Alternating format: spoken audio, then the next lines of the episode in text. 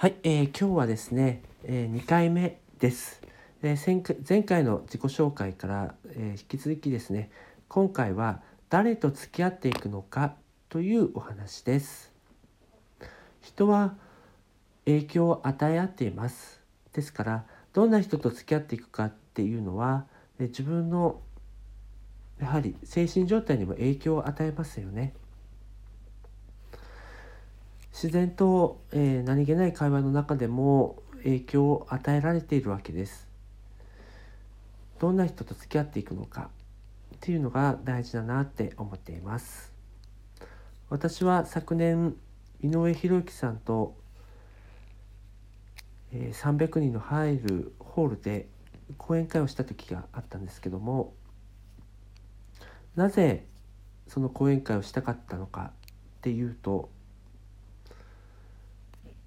私はこう井上先生井上先生とおっしゃってるんですけども歯医者さんをしていてそれでいて、圧倒的な業績を出していると。歯医者としても一流。そしてプラスですね、講演会とか本を出版とかされてるわけです。なんでそんなことができるんだろうと、常日頃思っていました。そして、えー、ぜひ決してね言い訳もしないし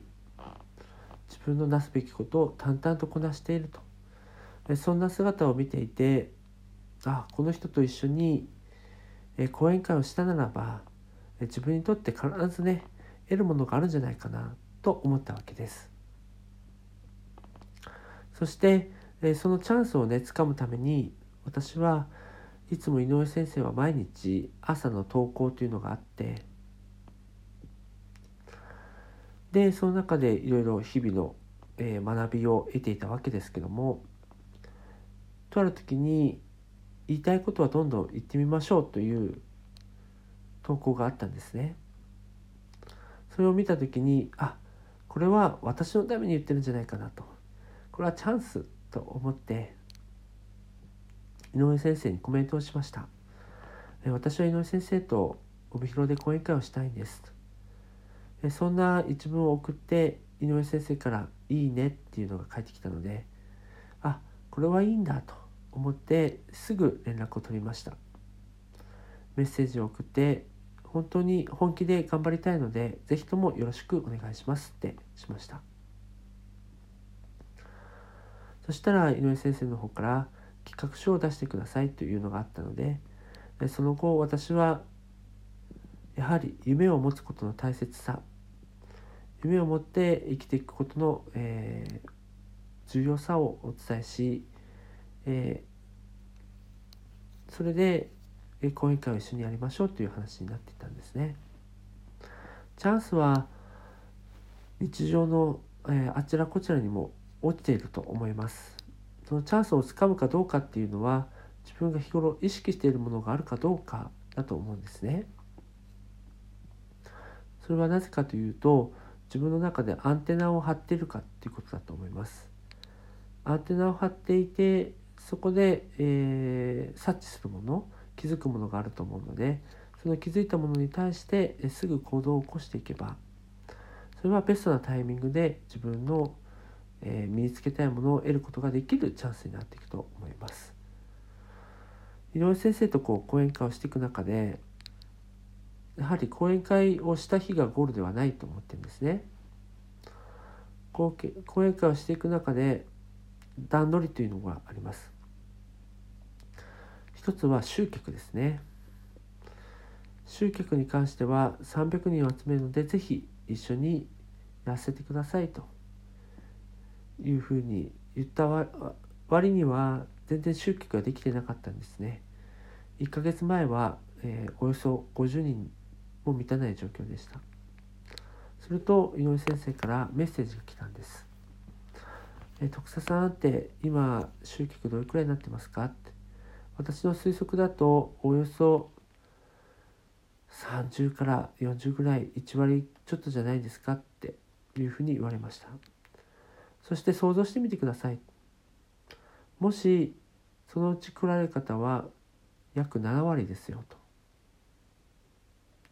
50人来た50人しかなかったとして7割やったら30人。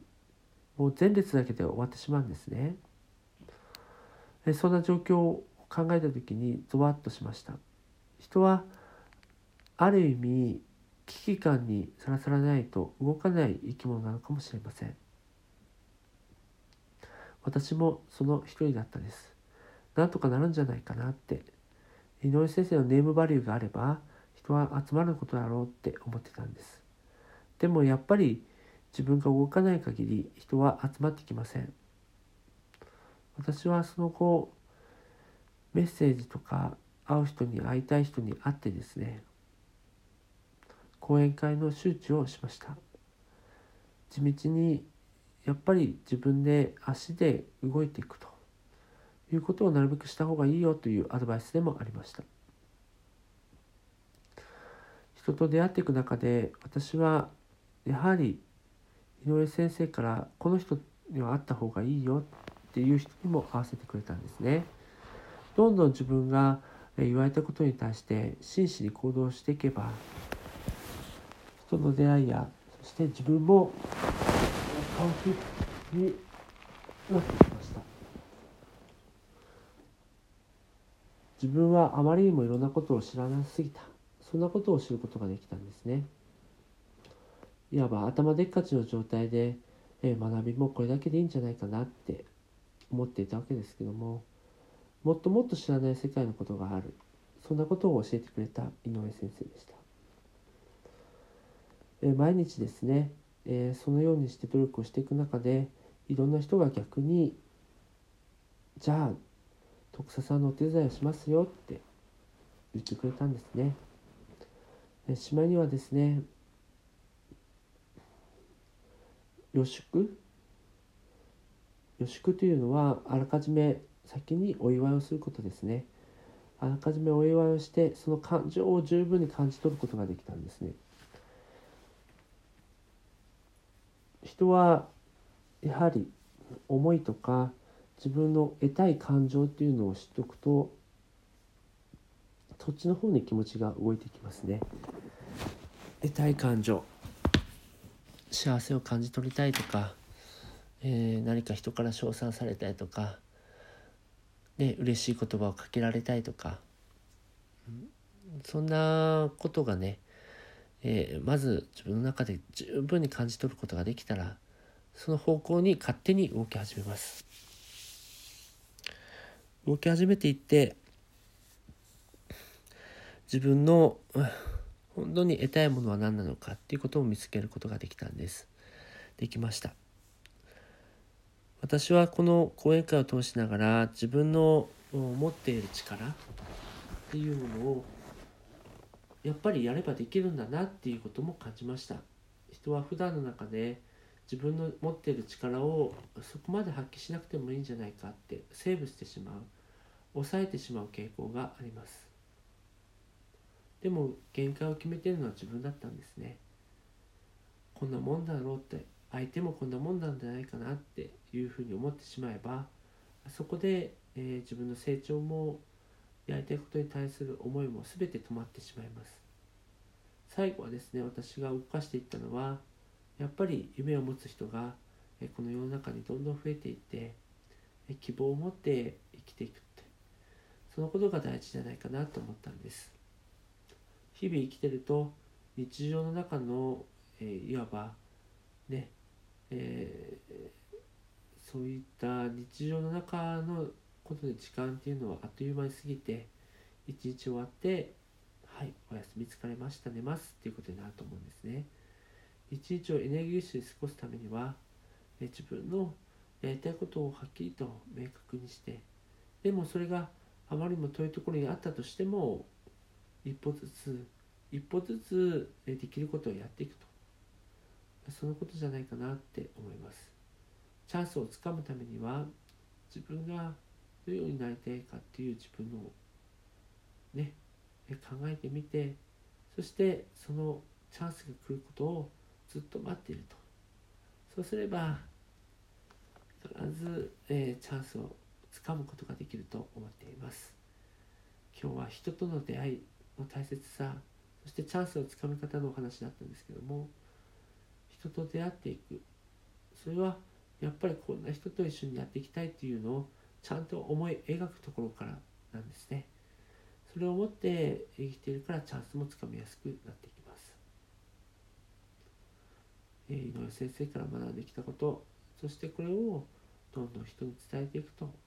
いうことが何においても恩返しにもつながるし大事なことだと思っています。え今日ははい、えー、誰と付き合っていくのかっていうところで私は井上先生と付き合っていった結果とても良いものを得ることができたというお話でした。どうぞ明るく前向きに考えてお過ごしください。いってらっしゃい。